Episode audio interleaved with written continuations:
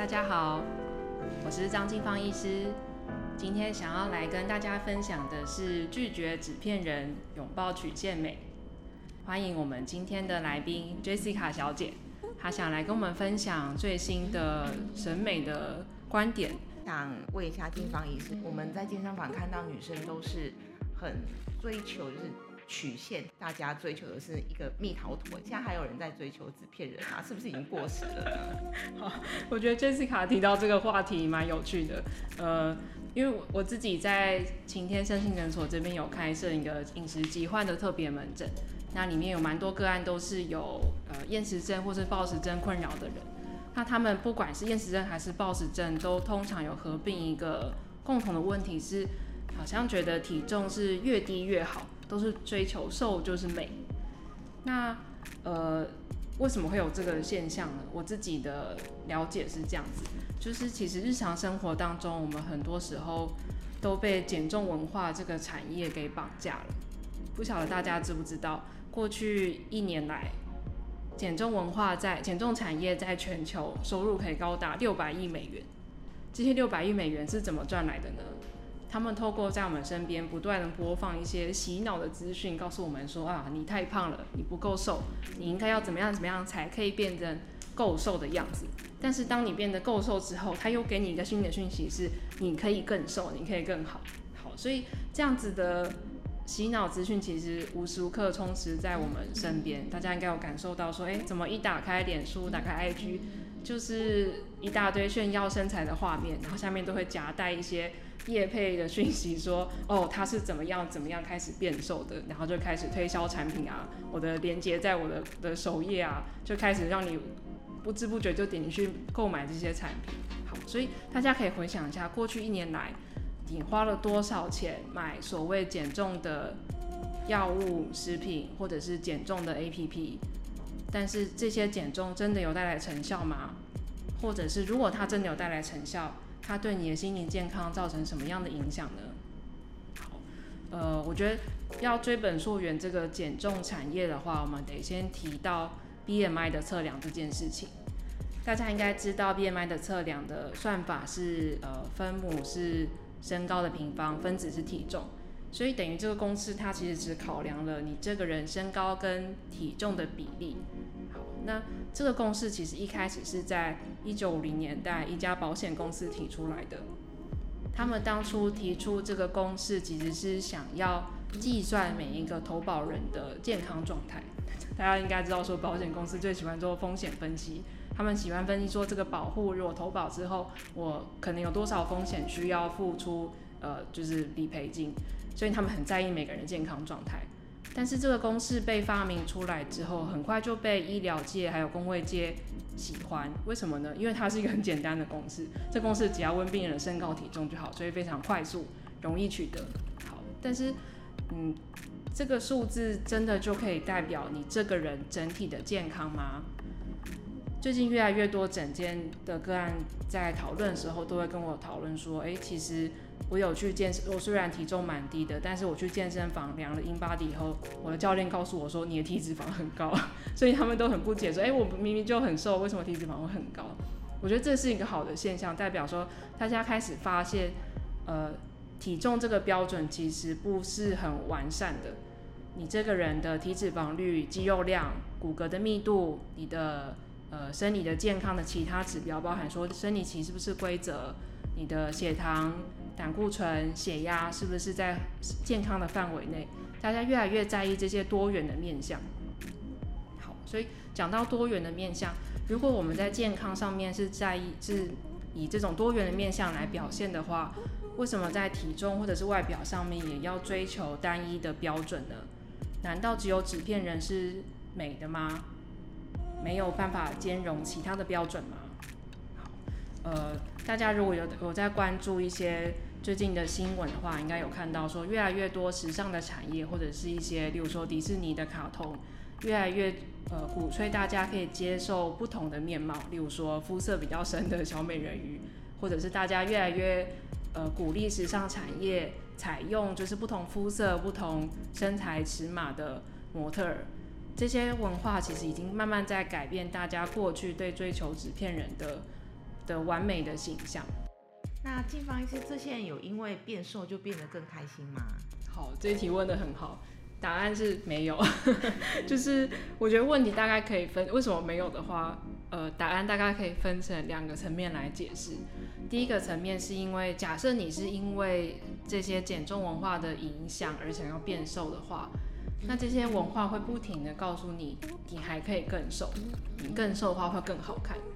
所以这些，如果你是因为这样子的想法而想要变瘦的话，那这个瘦就会有一种看不到终点的感觉。你会觉得说，如我会不会如果再更瘦一公斤会更好，再瘦一公斤会更好？所以来整件个案常常都是已经真的已经体重非常非常低了，但是还是一直卡在那个思绪里面，觉得说我如果可以再瘦一公斤，我会变得更好。好，所以这个又讲到第二个层面是。呃，我自己观察这些有饮食疾患的个案，很多时候这些饮食问题都只是冰山上面的一个角。呃，大家应该知道冰山长什么样子，就是呃水面上面只有一点点，然后海面下面有一大堆。好，这我用冰山来举例，是因为呃大部分的个案其实都是在人生的其他面向碰到问题了，例如说人际关系、工作、事业等等，工作或学业。这些这些问题，因为他们不知道该怎么解决，所以他们转而关注自己的体重，关注自己的饮食，来试图想要解决这些问题。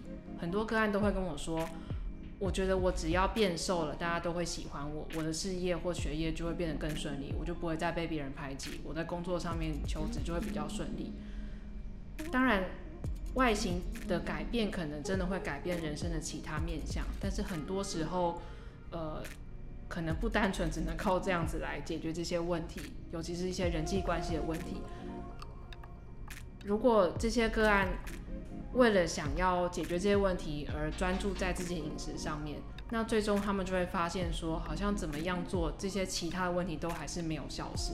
所以刚才我呃刚才 Jessica 刚才 Jessica 问的很好，是呃这些。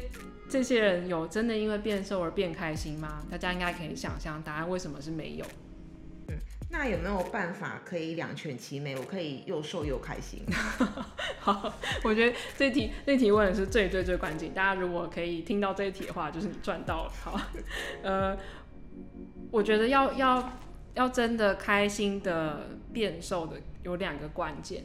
第一个是要先辨识说。你今天想要变瘦，你想要改变你的身形，是因为你真的想要，还是是这些减重文化给你洗脑而让你想要的？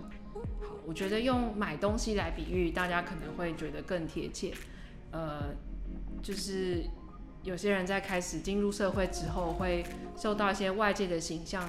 外界的商业的洗脑说哦，你就是得拿怎么样的名牌包啊？你几岁就是该拿什么样的牌子啊？到了几岁，你如果没有什么 H 开头的牌子的包包，你就是落伍了。